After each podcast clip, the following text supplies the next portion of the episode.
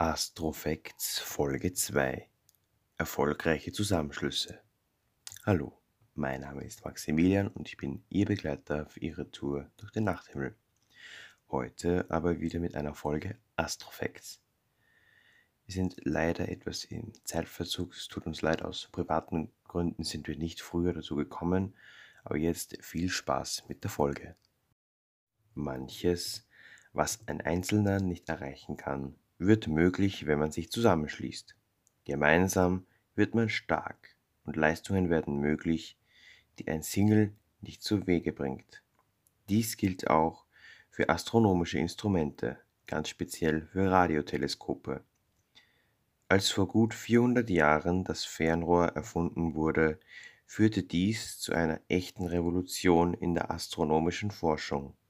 Sprunghaft nahmen die Erkenntnisse in der Himmelskunde zu und das Wissen vom Weltall und seiner Objekte stieg enorm an. Die Leistungen eines Teleskops wird durch den Durchmesser seines Objektives bestimmt. Je größer der Objektivdurchmesser, auch Freiöffnung oder Eintrittspupille genannt, desto höher ist die Bildauflösung und die lichtsammelnde Wirkung. Man sieht umso lichtschwächere Sterne, je mehr Licht gesammelt wird. Bei doppeltem Objektivdurchmesser wird viermal mehr Licht eingefangen.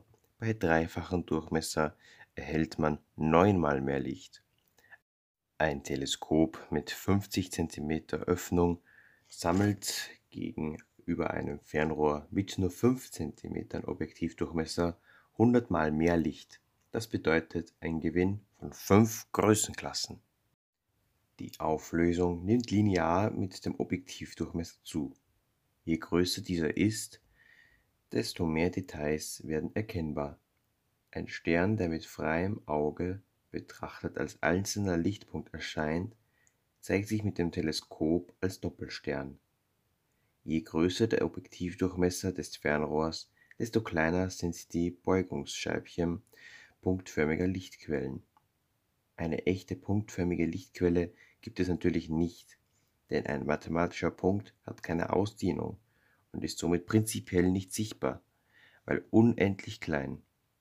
Fixsterne sind jedoch so weit entfernt, dass selbst die nächsten und größten fast alle scheinbaren Durchmesser von weniger als ein Tausendstel Bogensekunde aufweisen. Dies kann man getrost als punktförmige Lichtquelle ansehen. Ein normalsichtiges Auge hat ein Auflösungsvermögen von einer Bogenminute. Das ist der dreißigste Teil des scheinbaren Vollmonddurchmessers. Lange Wellen, geringe Auflösung.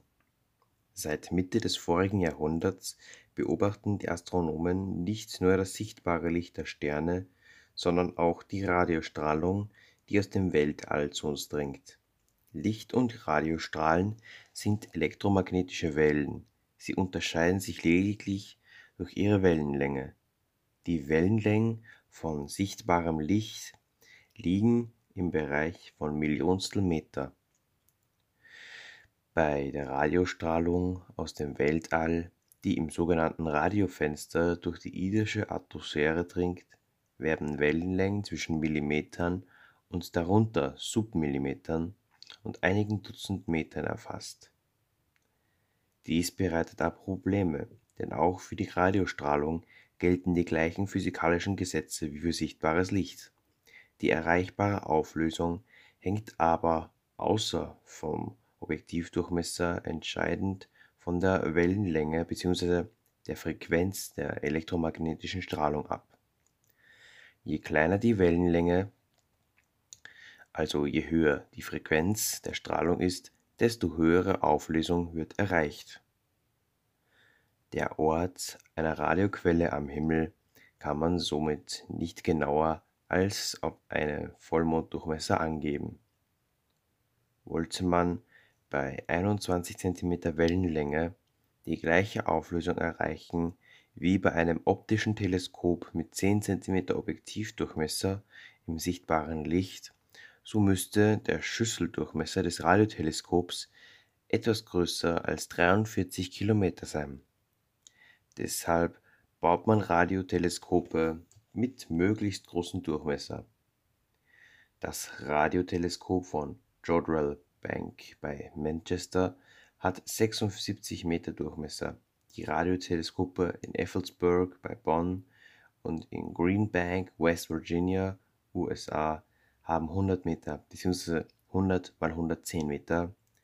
Das von Arecibo in Puerto Rico gar 300 Meter und das bisher fast, also fast größte in der chinesischen Provinz Guizhou oder Guizhou, ich bin mir ganz sicher, sogar stolze 500 Meter Durchmesser.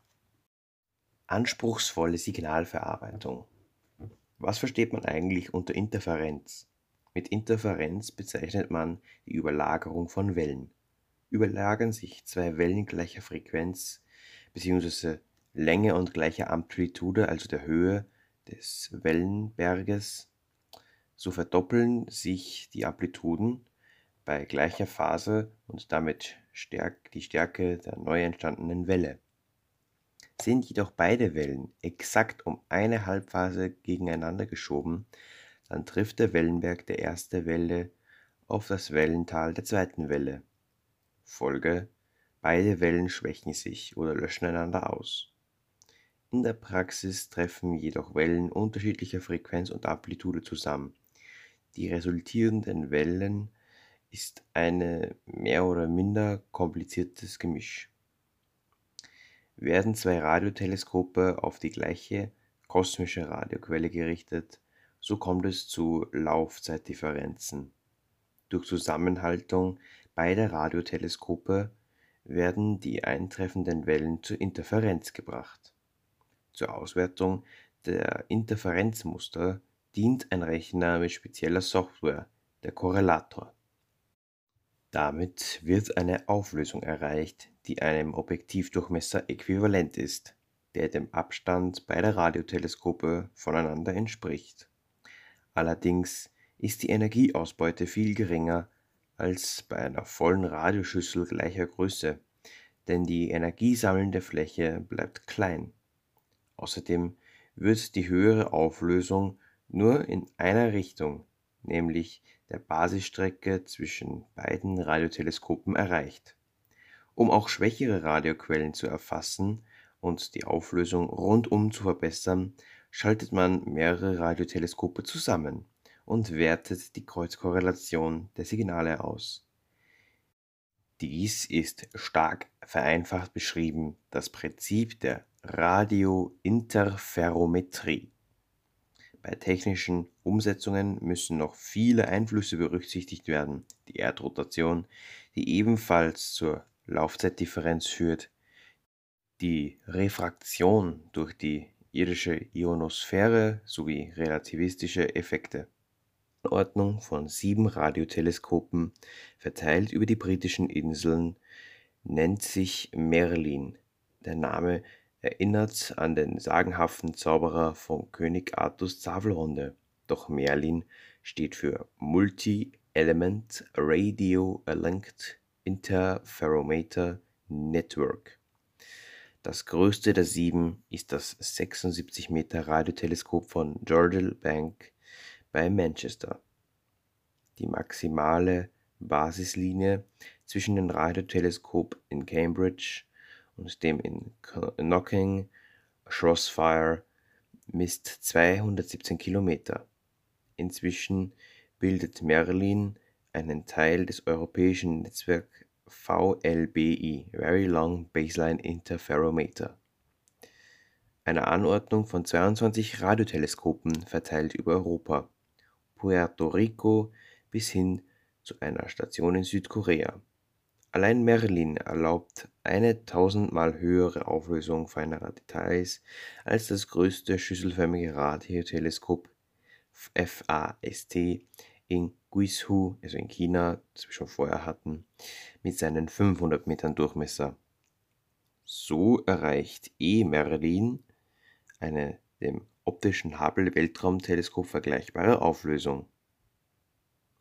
Zu Merlin hat man neben verschiedenen Verbesserungen noch ein achtes Radioteleskop in Goonhilly hinzugenommen, weshalb man die Anordnung nun E-Merlin nennt. Das E steht für enhanced, also verbessert. Eines der ersten großen Radiointerferometer-Systeme, das Very Large Array VLA, wurde 1980 in Socorro, New Mexico, also in den USA, errichtet.